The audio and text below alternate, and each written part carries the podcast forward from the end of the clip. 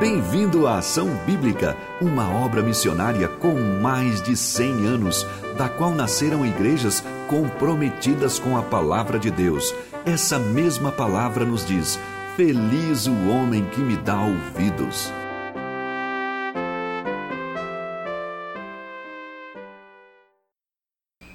Bom dia. Tempinho precioso que nós tivemos, né? Eu ficaria horas ouvindo os testemunhos. Se tivesse mais uns 10 ou 15 aí, que quanta emoção, né? Quanta emoção, que alegria de ver como Deus trabalha numa vida, né? Em pessoas, isso me anima porque às vezes a gente vê pessoas e fala: "Meu, como o coração é duro, né?" Olhando para o meu, né? Claro, mas olhando para algumas vidas que ouvem, ouvem, ouvem, ouvem e parece que não acontece nada, mas o poder de Deus é tão maior do que a nossa dureza, que continue pregando a mensagem, continue orando, porque Deus quebra aqueles corações mais endurecidos, os mais improváveis, Ele faz. E de vez em quando eu ouço pessoas daqui no meio que falam assim: ah, você não sabe a minha história, o meu caso, né? Como Deus foi misericordioso. Então, que lindo, isso nos lembra tanto esse poder de Deus, esse milagre da vida e da transformação. Eu queria nesta manhã olhar para alguns tipos de batismos. Você sabia que tem vários batismos diferentes na Bíblia? Eu nunca tinha olhado dessa forma, mas vamos tentar. A gente não vai passar pelos 58 batismos, tá? Diferentes, só 40 hoje. Brincadeira, não tem tantos.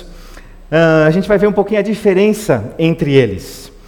Batismo não é uma invenção do cristianismo, já é alguma coisa que começou lá atrás, então a gente vai voltar um pouquinho no judaísmo.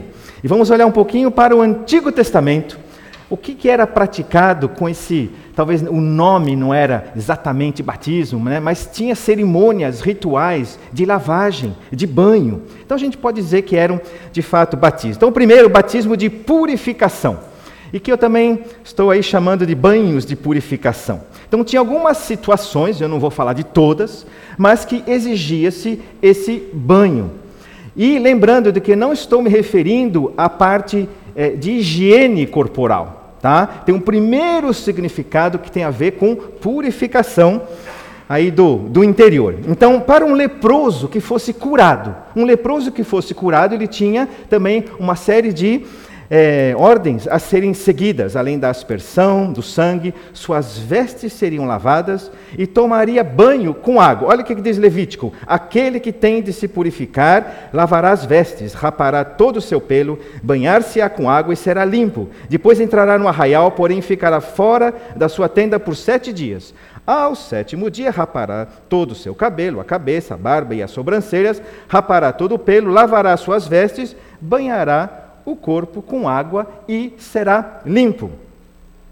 Uma segunda situação para um homem e uma mulher, relacionado ao fluxo seminal do homem e ao fluxo menstrual da mulher. Levítico 15: aquele que se assentar sobre aquilo em que se assentará, assentara o que tem o fluxo, lavará suas vestes, banhar-se-á em água e será imundo até a tarde. Quem tocar o corpo do que tem o fluxo, lavará suas vestes, banhar-se em água e será imundo até a tarde.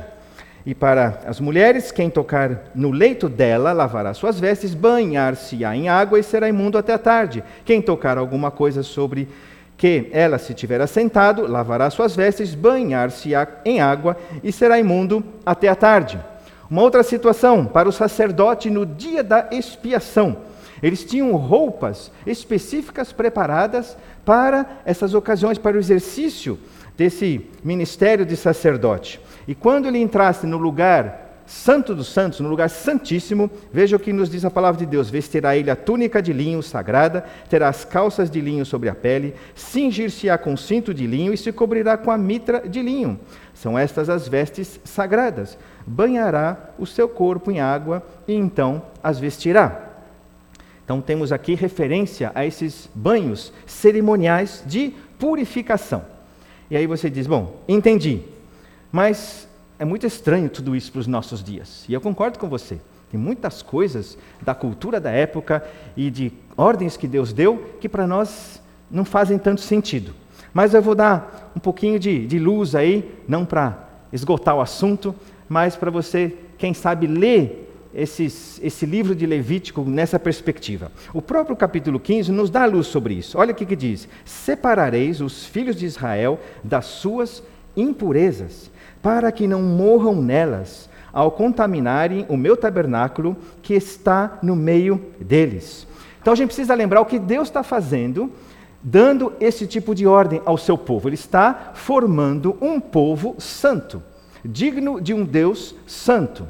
E ele quer mostrar, através dessas ordens, esses mandamentos que ele já tinha dado, os dez mandamentos, e todos os desdobramentos dos dez mandamentos, que ele estava desejoso de um povo separado, diferente dos povos das outras nações, mas um povo separado, exclusivo, exclusivo para um Deus três vezes santo. Então há, sim, nessas ordens, nessas leis, severidade.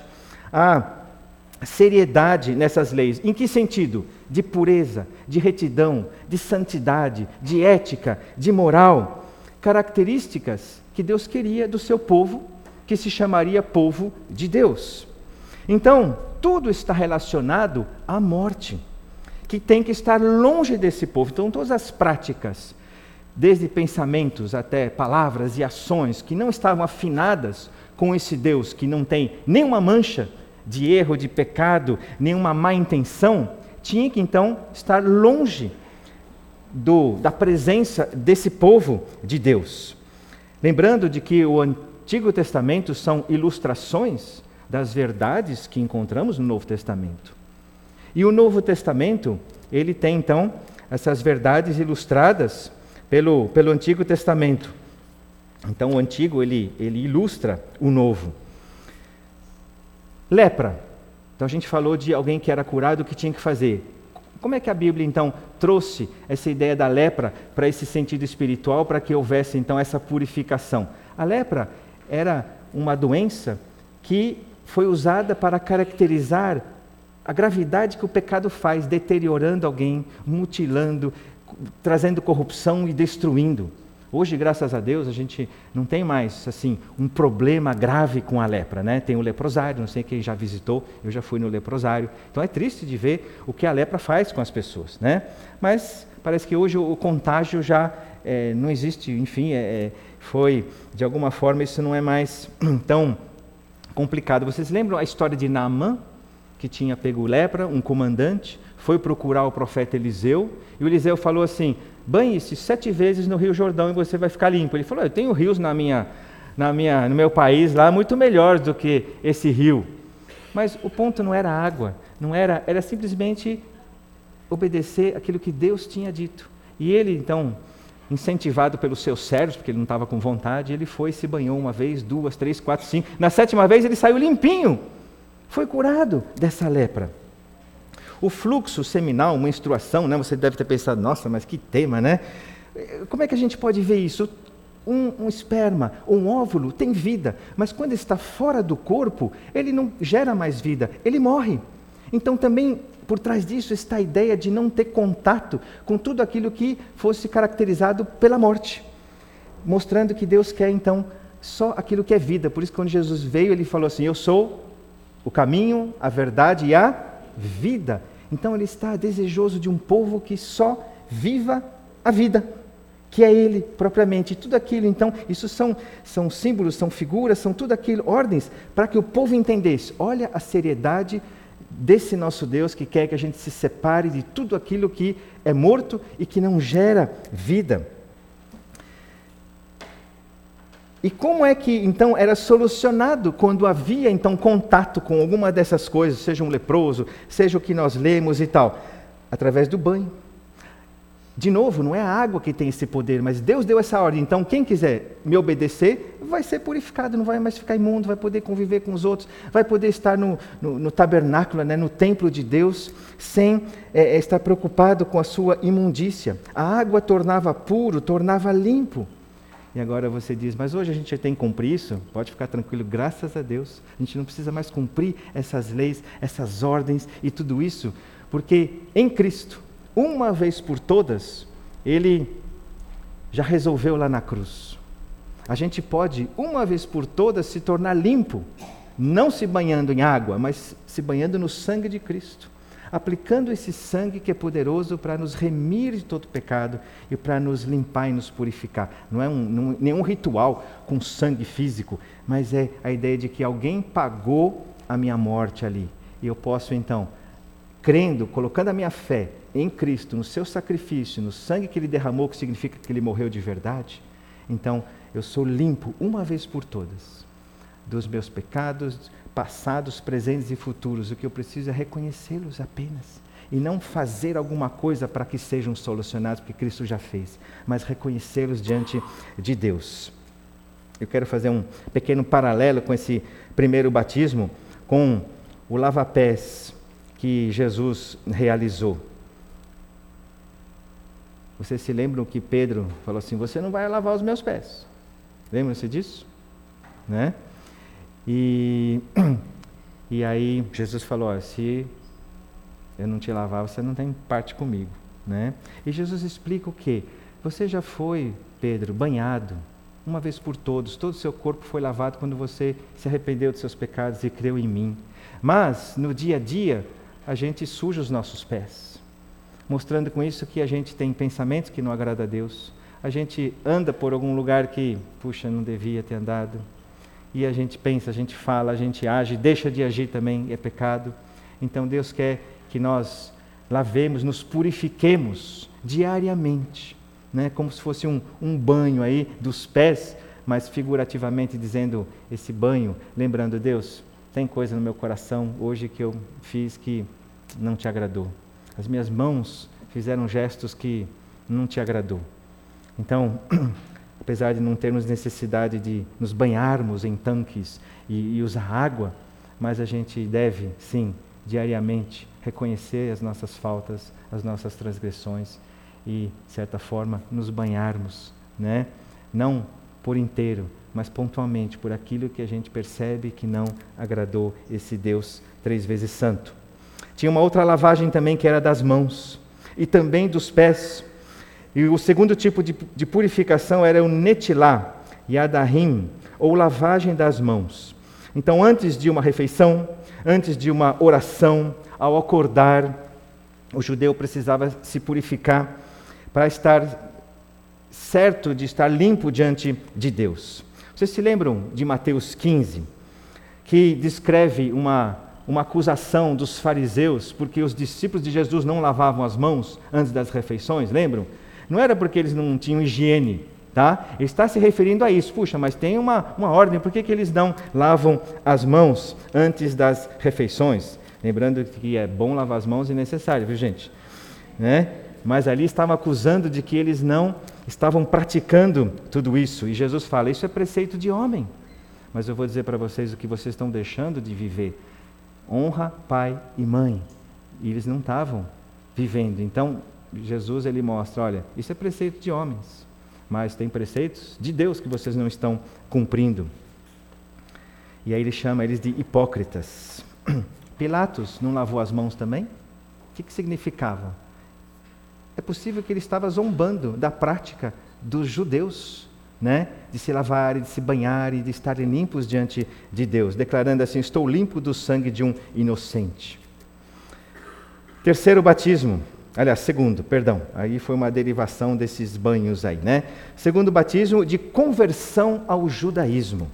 Gentios e não judeus que queriam se converter ao judaísmo deveriam passar por um banho perante testemunhas, um, um banho público dizendo: Estou migrando e me tornando agora um judeu.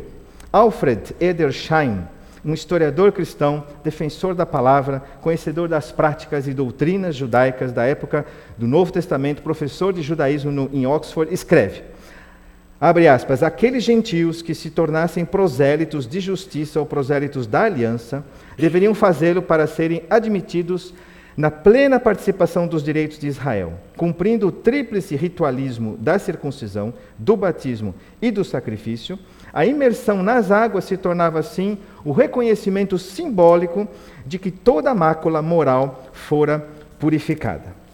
Então também existia esse, esse batismo para se converter ao judaísmo. Algumas notas sobre esses banhos de purificação. Era, era um ritual de mergulho.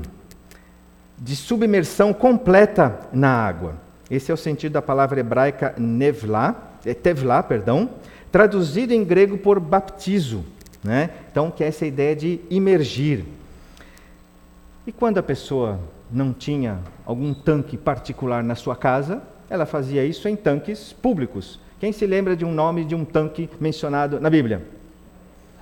Siloé, tanque de Betesda, né? Eram tanques onde então e, e, Jesus então curou pessoas e falou: vai se banhar lá, né? Lembrando essa essa prática. Só que claro que Deus estava, é, é, é Jesus estava desejoso e, e, e desejoso de mostrar para eles: olha, é mais do que só um banho, como talvez você tomou outros. Mas esse é, é aquele que, se você obedecer e se arrepender e crer no Senhor Jesus, então você vai estar limpo verdadeiramente diante de Deus. Em Atos, quando Pedro prega, arrependei-vos, quando eles aceitaram a palavra, eles foram batizados. Quantas pessoas de uma vez só? Três mil. Precisava de tanques aí, né, para batizar toda essa gente. Depois mais centenas, milhares, cinco mil, né? Em Qumran, em Qumran é uma vocês conhecem, já ouviram falar aí né, dos manuscritos do Mar Morto. Então, nessa região, 1940 alguma coisa, né?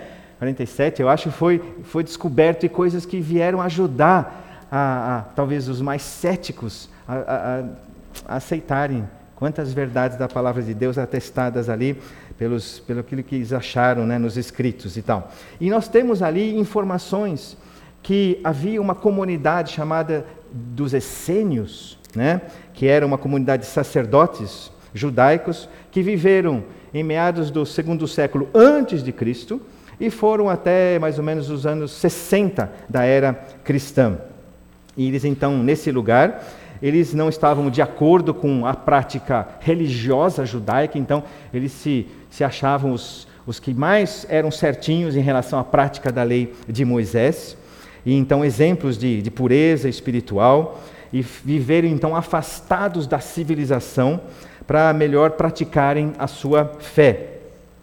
E foi achado ali, nesses, e vocês vão ver uma imagem aí nessa, nessa região, tanques, onde eles então desciam e faziam, tomavam esses banhos de purificação nesse sítio arqueológico. Aí tem, tem vários desses tanques onde a pessoa mergulhava na água, inclusive tinha uma saída por um outro lugar que supostamente ela estava saindo então limpa, purificada, sem dívida nenhuma diante de Deus. Vocês têm uma outra imagem aí, mas aí já é uma, uma, uma pintura, né? Como era feito esses e praticados esses banhos de purificação. Nós temos inclusive João 3:25, nós temos aí uma, uma discussãozinha entre os discípulos de João e um judeu que diz: Ora, entre os discípulos de João e um judeu suscitou-se uma contenda com respeito à purificação. Então, estava na cultura, eles faziam isso e, e gerava de vez em quando aí é, controvérsia. Quando você ler na Bíblia ablução ou abluções, se refere também à lavagem do corpo ou partes do corpo. Já, quem já leu na Bíblia abluções? É isso aí, tá? É com água e você então já sabe que tem a ver com esses banhos e essa lavagem de purificação. Terceiro batismo, batismo de arrependimento. Quem praticava esse batismo? Era o João Batista. Alguns até especulam que João Batista era um essênio, que ele viveu um tempo lá entre essa comunidade, né, que, que era é, é, é séria no sentido de, de levar ao pé da letra aí a, a, a Torá, mas é especulação, não estou dizendo, mas por causa do jeito dele estranho de viver no deserto. Quem lembra a comida do João Batista, tipo de roupa que ele usava, né? Então alguns pegam esse cenário e falam assim, ah, é, acho que ele era um, um essênio também. E, e o que é que aconteceu com esses banhos e essas lavagens? Rapidamente caiu numa rotina, numa apenas religiosidade. A gente também tem práticas que são boas, mas que de repente viram apenas um ritual, sem sentido mais nenhum. É fácil a gente cair nisso, né? Só para cumprir lá a listinha. Ah, isso eu fiz, ah, já fui batizado, já me tornei membro, né? Já vou à igreja pelo menos três vezes por mês, né? Fácil. Isso tinha acontecido também com o povo judeu, mesmo com a vinda de Jesus, ficou latente que era apenas uma, uma letra que estava sendo obedecida e não o espírito da lei. e esse grupo de essênios, então, eles questionavam essa religiosidade. E aí chega João Batista, justamente nesse momento. E aí, o que, que ele prega? Arrependei-vos. Arrependei-vos. E produzi, pois, fruto digno de arrependimento. Arrependimento é metanoia, é mudança de mente, de coração. Então, a mensagem de João Batista, que era o, o preparador da vinda de Jesus, que tinha seis meses apenas de vida a, a menos, né, a mais do que Jesus, ele falava assim: olha, não é esse ritualismo todo. Precisa haver arrependimento e arrependimento com mudança de comportamento. Vocês precisam produzir, vai ser a evidência de que vocês de fato se arrependeram. E ele pregava no Rio Jordão. E batizava no Rio Jordão. Então era com água, só que um batismo de arrependimento, onde as pessoas, ah, eu, eu quero me arrepender, eu quero confessar os meus pecados diante de Deus. Então era aquele banho que dizia assim: olha, eu estou confessando os meus pecados. Eu quero produzir fruto digno de arrependimento. Eu quero mudança.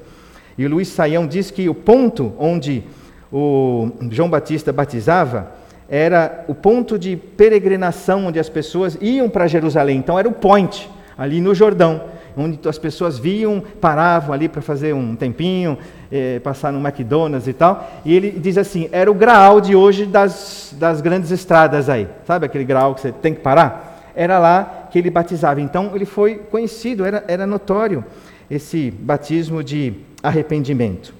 Vamos ler Mateus, que é no fundo o nosso texto base para hoje. Se você esquecer de tudo que eu falei, em casa você leia Mateus 3, tá? Mateus 3, de 1 a 9, nos diz assim: Naqueles dias apareceu João Batista pregando no deserto da Judéia e dizia: Arrependei-vos, porque está próximo o reino dos céus. Porque este é o referido por intermédio do profeta Isaías, voz do que clama no deserto: Preparai o caminho do Senhor e endireitai as suas veredas. Usava João vestes de pelos de camelo e um cinto de couro. A sua alimentação eram gafanhotos e mel silvestre. Então saíam a ter com ele Jerusalém, toda a Judéia e toda a circunvizinhança do Jordão. E eram por ele batizados no Rio Jordão, confessando os seus pecados. Vendo ele, porém, que muitos fariseus e saduceus vinham ao batismo, disse-lhes: Raça de víboras, quem vos induziu a fugir da ira vindoura? Produzi, pois, frutos dignos de arrependimento. E não comeceis a dizer entre vós mesmos: Temos por pai Abraão, porque eu vos afirmo que destas pedras Deus pode suscitar filhos a Abraão. Já está posto o machado à raiz das árvores. Depois a gente lê a sequência. Então, João Batista, ele é o preparador do, do caminho aí, antecipando a vinda de Jesus. E qual a mensagem dele? Arrependei-vos, porque está próximo o reino dos céus. Que reino é esse? É o reino que iria ser inaugurado com a chegada do Messias. O Messias tinha sido anunciado no Antigo Testamento que ele viria, então o estabelecimento do seu reino tinha chegado, estava próximo, estava chegando. Essa pessoa que é o Messias, que já fora anunciada lá em Gênesis, logo depois da queda de Adão e Eva, olha, virá alguém e esse alguém então vai trazer solução para a desgraça da humanidade. É o reino do Senhor Jesus iniciando e formando o seu povo, reunindo aqueles que fossem crendo nele e se arrependendo e desejando então o Salvador Jesus. E João então pregava arrependimento que implica mudança, não apenas um, um discurso, uma coisa oral, mas tinha que ser demonstrado na prática. Portanto, não era ritualístico, não era um banho só para fazer de conta. Lucas 3,3 nos diz: João Batista percorria toda a circunvizinhança do Jordão, pregando o batismo de arrependimento para a remissão de pecados. Não existe evangelho sem arrependimento. Se você se diz cristão e não tem mudança, então deixa de se chamar cristão porque o Evangelho implica necessariamente que haja mudança. E se você diz, um dia eu vou mudar, então está faltando alguma coisa. Porque Deus entra na vida de alguém para fazê-lo parecido com Ele, perfeito, sem mácula. Claro que é um processo, mas eu preciso entender que a vida com o Senhor implica em metanoia, em mudança de mente e de propósito. E eu queria fazer para aqui fazer um paralelo com a ceia do Senhor. Né? A ceia do Senhor é um ritual. Certo? Aqui na nossa igreja a gente faz uma vez por mês, no primeiro domingo do mês. É uma lembrança de algo que aconteceu lá atrás, que foi a morte de Jesus, e uma lembrança de que ele falou que vai voltar. Então a gente aguarda. Mas eu posso praticar ceia como um ritual, uma vez por mês, apenas estando aqui, enfim, e, e praticando, ou posso me lembrar de que é uma oportunidade tremenda para eu colocar minha vida em ordem. Porque quando o apóstolo Paulo ensina e retransmite para a igreja de Corinto a prática da ceia, ele fala: examinai-vos a vós mesmos, olhe para o seu coração, veja lá dentro se não tem algo que precisa ser colocado em ordem diante de Deus. Então, esse, esses batismos e, e, tudo que você vai encontrar aí de lavagens e de banhos, e agora estou usando a ceia, não vão fazer sentido se a gente de fato entender qual que é o propósito de Deus com essas práticas. Então, daqui a alguns domingos a gente vai ter uma ceia. Uma oportunidade de a gente examinar o nosso coração e de colocar a nossa vida a limpo diante de Deus. Quarto batismo. Vocês veem que até 40 estou chegando rápido, né? Quarto batismo, batismo com o Espírito Santo e com fogo. Uau! Né? O que, que é esse batismo com o Espírito Santo e com fogo? Ah, lembrando de que vários desses batismos, no fundo, eles marcam um, um início de uma nova fase, marca o, o começo de alguma coisa. Mateus 3, 10 a 12. Vamos continuar Mateus 3, agora de 10 a 12, nos diz assim: Já está posto o machado à raiz das árvores. Toda árvore, pois, que não produz bom fruto, é cortada e lançada ao fogo. Eu vos batizo com água, para arrependimento. João Batista que está dizendo. Mas aquele que vem depois de mim é mais poderoso do que eu, cujas sandálias não sou digno de levar. Ele vos batizará com o Espírito Santo e com fogo. A sua pá ele a tem na mão e limpará completamente a sua eira. Recolherá o seu trigo no celeiro, mas queimará a palha em fogo inextinguível. Um pouquinho antes do que a gente leu, e a gente leu antes, João, é, perguntando para os fariseus e saduceus: Quem induziu vocês a fugirem da ira vindoura? Por que, que João Batista faz essa pergunta? Por que vocês estão fugindo da ira vindoura? Porque eles se achavam tão bons. Esses líderes judeus se achavam tão corretos. E a gente tem por pai Abraão. Então a gente está garantido. E João Batista está querendo dizer: olha, se vocês não produzirem fruto digno de arrependimento, vocês vão para o fogo. O machado já está posto à raiz da árvore. Se vocês não mudarem, vocês também vão ser julgados e haverá juízo sobre vocês. Não pense que vocês estão ilesos porque vocês são do povo de Deus, povo judeu. Isso é só para as outras nações. Não. Para todo aquele que não se arrepender, que não produzir fruto digno de arrependimento, haverá o juízo. Então eles estavam contando muito com a sua, a sua pretensa aí, justiça. E aí vem a declaração de João eu vos batizo com água para arrependimento. Mas aquele que vem depois de mim é mais poderoso do que eu, e eu não, não conseguiria nem, não seria nem digno de segurar a sandália desse que vem. Ele, claro que está se referindo a Jesus, vos batizará com o Espírito Santo e com fogo. Se refere ao Messias. São duas coisas diferentes. E o contexto nos ajuda. Um pouquinho antes, e um pouquinho depois, então o versículo 10 e o versículo 12 nos ajuda a entender o que é esse batismo com o Espírito Santo e com fogo. E fica a dica aí, quando você tiver dificuldade ao ler a, a Bíblia, de entender, leia um pouquinho antes, leia um pouquinho depois, e o contexto vai te ajudar a dar uma direção para você não errar na interpretação. Vocês perceberam que o versículo 10 fala de fogo, que o versículo 12 também fala de fogo. Então nós temos aí uma árvore que, se não produzir fruto, vai ser o quê? Cortada. Ou seja, vai ser jogada, não vai servir mais. E nós temos também no final, no 12, uma eira. O que é uma eira? Era o lugar onde os grãos colhidos eram colocados para fazer a separação do grão da palha.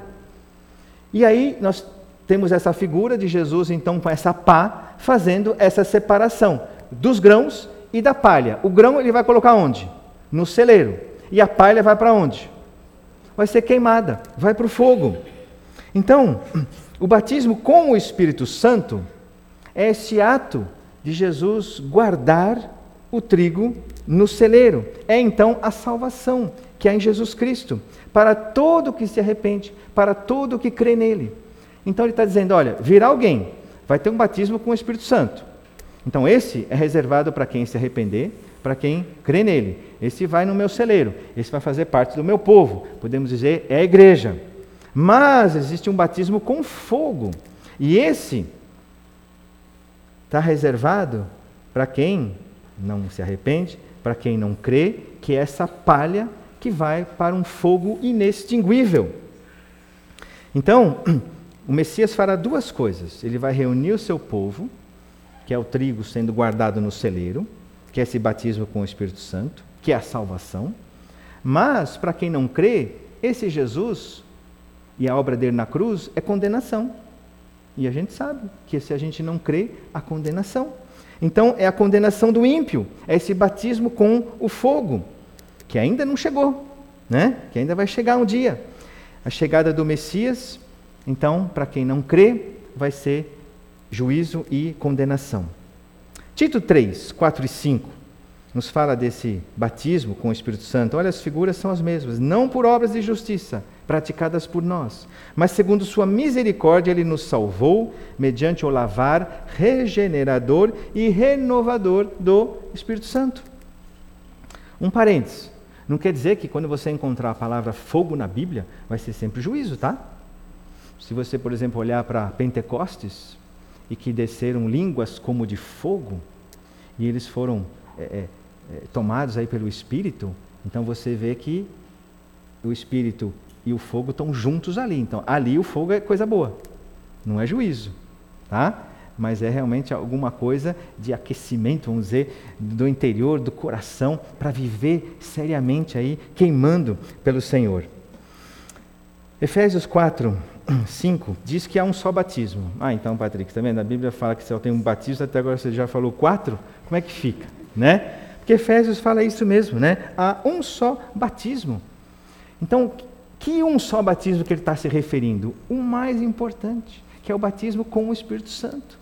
Que é esse que vai fazer a diferença de você deixar a sua natureza pecaminosa e passar até a vida, e a vida para sempre e eterna. Então, cuidado aí com esse texto de Efésios, né? Mas é o batismo com esse Espírito Santo, único capaz de mudar o seu interior com repercussões no exterior. E Efésios 1,13, né, nessa mesma carta, nos fala então como é que é, é a marca desse que foi batizado com o Espírito Santo, que entendeu os seus pecados, que se arrependeu e creu em Jesus.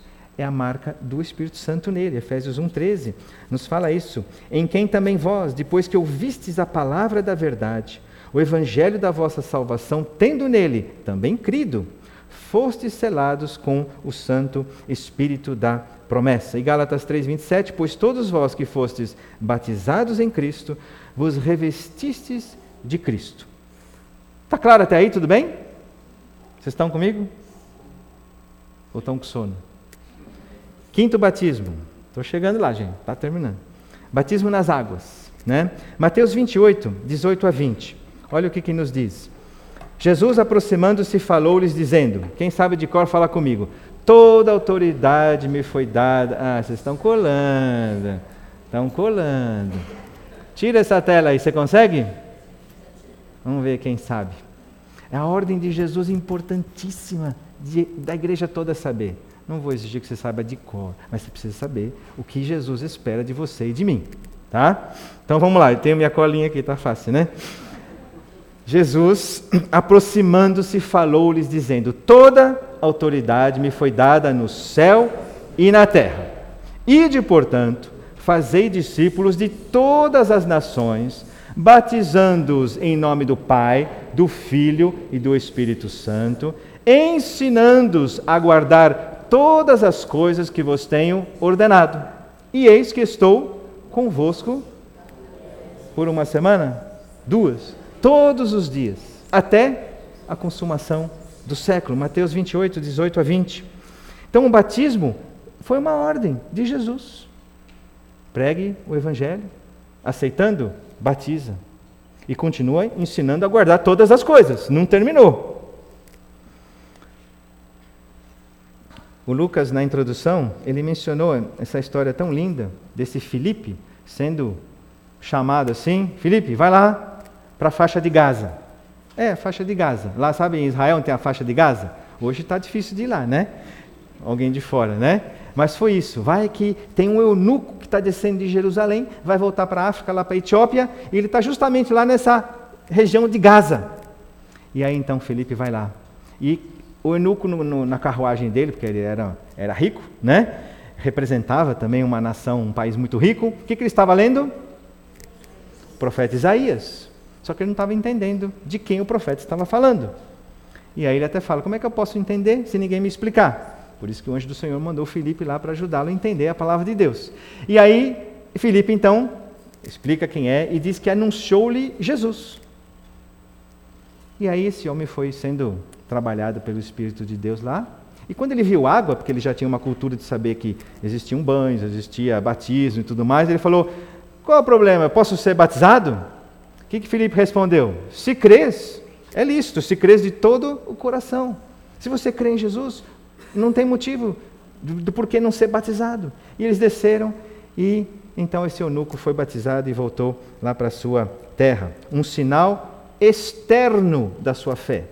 O que os nossos queridos fizeram nesta manhã, eles demonstraram alguma coisa que já aconteceu aqui dentro. E foi um símbolo externo, em obediência a Deus. O evangelista Marcos, capítulo 16, versículo 16, diz: Quem crer e for batizado será salvo, quem, porém, não crer será condenado. Se você olhar rapidamente esse texto, vai falar, está vendo? Tá, a palavra de Deus diz que tem que ser crer, tem que crer e ser batizado. Mas logo na sequência o versículo responde: a condenação está apenas em não crer, porque ele continua dizendo: quem, porém, não crer, será condenado. Então Deus deseja que haja a fé nele, com a prática do batismo nas águas como demonstração externa dessa fé que eu depositei em Jesus. Mas o que nos condena apenas é não crer. Alguém poderá crer e não ser batizado por diversas circunstâncias, assim mesmo ele está salvo, mesmo não tendo descido as águas. E vocês se lembram de um exemplo clássico aí de alguém que teve a, a salvação garantida sem passar pelas águas. Quem foi? O ladrão na cruz, que reconheceu: nós estamos aqui, eu estou aqui, nós, né? Estamos aqui justamente merecendo o nosso castigo. E esse Jesus olhando para ele, disse: Ele não tem culpa nenhuma. E ele se virou e, e pediu: Senhor, lembra-te de mim quando entrares no teu reino. E o que Jesus respondeu para ele? Hoje mesmo estarás comigo no paraíso. Não deu tempo de, peraí, eu preciso ser batizado. Não, hoje você vai estar comigo. Né? Não deu para dar esse testemunho público da sua fé depositada em Cristo. É uma ordem, é um sinal externo da fé colocada em Cristo e deve ser público deve ser algo que os outros possam, possam ver, para que sirva de, de testemunho do meu compromisso com Deus, da minha adesão a esse Jesus, com o desejo de, de segui-lo. Não somos batizados para a salvação, somos batizados porque já fomos salvos. Muito bem. Sexto batismo é o penúltimo, gente. Batismo de Jesus. Mateus 3, 13 a 17 diz assim: Por esse tempo, dirigiu-se Jesus da Galiléia para o Jordão, a fim de que João o batizasse. Ele, porém, o dissuadia, dizendo: Eu aqui preciso ser batizado por ti, e tu vens a mim? Mas Jesus lhe respondeu: Deixa por enquanto, porque assim nos convém cumprir toda a justiça. Então ele o admitiu. Batizado Jesus, saiu logo da água, e eis que se lhe abriram os céus, e viu o Espírito de Deus descendo como pomba, vindo sobre ele. E eis uma voz dos céus que dizia: Este é o meu filho amado, em quem me comprazo. Se o batismo nas águas, praticado por João Batista, era confissão de pecados, como é que fica então Jesus? Ele tinha pecado, Jesus? Não. Então, como é que ele ia ser batizado? Era a dúvida de João. Mas espera aí, Senhor Jesus, o Senhor não tem pecado, eu estou pregando um batismo de arrependimento. E o Senhor diz que o Senhor quer ser batizado por mim? Jesus era perfeito, não precisava mudança de vida. Então, o que, que significa? Jesus ali, ele faz um, um ato simbólico é, pelo mundo. Ele diz, eu preciso cumprir a justiça. Olha que legal, né? Então, deixa, João, nós precisamos cumprir toda a justiça. Todo pecado merece uma justiça. Toda transgressão da lei exige uma punição. As nossas leis são assim. Se você aí estiver dirigindo e passar um farol vermelho, você vai ter lá não sei quantos pontos na carteira, pode que mais, uma multa. Toda é, é toda transgressão, todo pecado merece um, uma punição, um castigo. E essa justiça que Jesus então diz que vai cumprir é, aqui simbolicamente, mas foi o começo do ministério dele, né? Indo até a cruz, onde ele pagando a justiça nossa seria a morte dele na cruz. Então, em última instância, todo esse pagamento da justiça diante de Deus seria a sua morte. Então, quando a gente lê Isaías 53, que diz que Jesus justificaria a muitos, porque as iniquidades deles levaria sobre si, é como se Jesus tivesse assim: olha, eu estou vendo várias pessoas confessando seus pecados. Então, é preciso declará-los justos. Então, esse batismo eu estou fazendo em nome, é, é, no lugar do pecador. Estou é, é, já como simbolizando: olha, é isso que eu vou fazer, eu vou morrer é, mas por vocês. Então ele não estava ali sendo batizados por causa dos seus próprios pecados, mas como um símbolo de que, olha, eu já dou a minha vida por vocês. E durante todo o ministério, não foi só nesse momento e nem só na cruz, mas toda a vida dele foi nessa perspectiva de que ele estava sendo é, é, castigado para satisfazer a justiça de Deus que exigia: todo que pecar, morrerá. Então, ele está ali realizando esse batismo nessa perspectiva de alguém que estava realizando a justiça de Deus por causa dos pecados, não dele, mas da humanidade. É um batismo que antecipa aquilo que ele faria completamente na cruz, morrendo e ressuscitando por nós. Ele tomando o nosso lugar, ele estava agindo como se fosse um de nós, como se fosse aquelas pessoas que estavam sendo batizadas por João Batista. E o sétimo e último batismo Batismo de morte. Quem já ouviu falar desse batismo? Refere-se à morte sacrificial do Senhor Jesus em favor da humanidade. Olha Lucas como ele descreve aí. Lucas 12, 49 e 50. Eu vim para lançar fogo sobre a terra, e bem quisera que já estivesse a arder. Tenho, porém, um batismo com o qual hei de ser batizado. E quanto me angustio até que o mesmo se realize. E eu fui lá ver no original, essa palavrinha de novo é baptizo. Tá? Então foi traduzido usando a mesma palavrinha aí do original, dessa ideia de imersão. Jesus seria entregue à morte por você e por mim. E aí, essa ideia né, de Jesus ser batizado na sua morte é resgatada pelo apóstolo Paulo em Romanos. Ou porventura ignoreis que todos nós que fomos batizados em Cristo Jesus, fomos batizados na sua morte. Fomos, pois, sepultados com ele na morte pelo batismo, para que, como Cristo foi ressuscitado dentre os mortos pela glória do Pai, assim também andemos nós em novidade de vida. Perceberam que tem o que Jesus fez, que resume o Evangelho? Cristo morreu pelos nossos pecados, segundo as Escrituras, foi sepultado e ao terceiro dia ressuscitou, conforme as Escrituras essa experiência que ele fez, ele fez em nosso lugar. Porque Romanos nos diz: olha, vocês encontraram as três palavrinhas aí que estão em branco? Morremos, sepultados e ressuscitados, que é a novidade de vida. Né? Então, essa, essa tríplice ação de Jesus na cruz, quando eu me arrependo, creio nele, então ele está fazendo essa obra em mim. Né? Há essa identificação com esse Senhor. E o batismo nas águas expressa isso. A gente só não demorou muito no sepultamento, né, Leão? A gente podia, uma próxima vez, deixar mais tempo, né? A morte, o sepultamento e depois a ressurreição, né?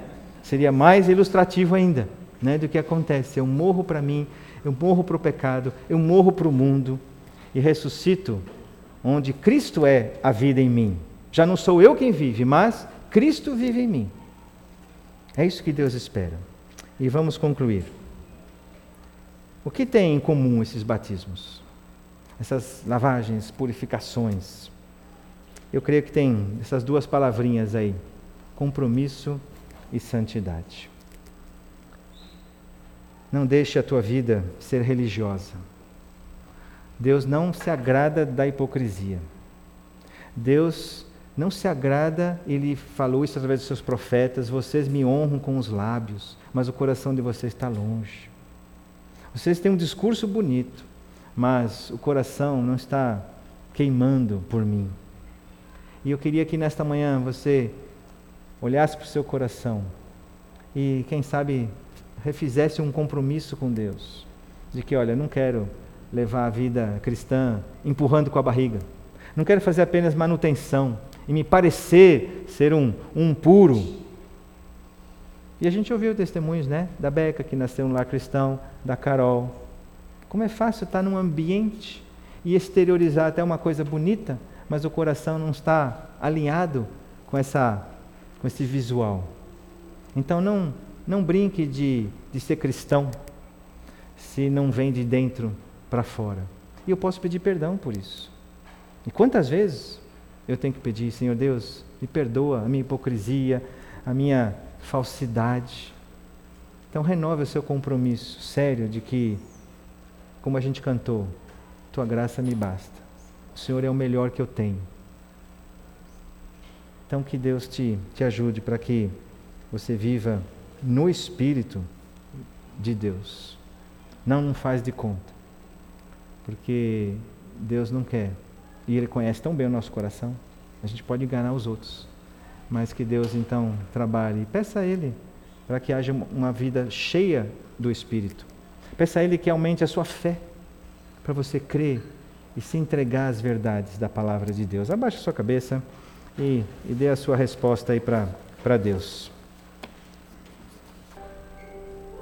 Senhor Deus, tu ouviste essas orações. Atende-nos, Deus, na tua graça e na tua misericórdia.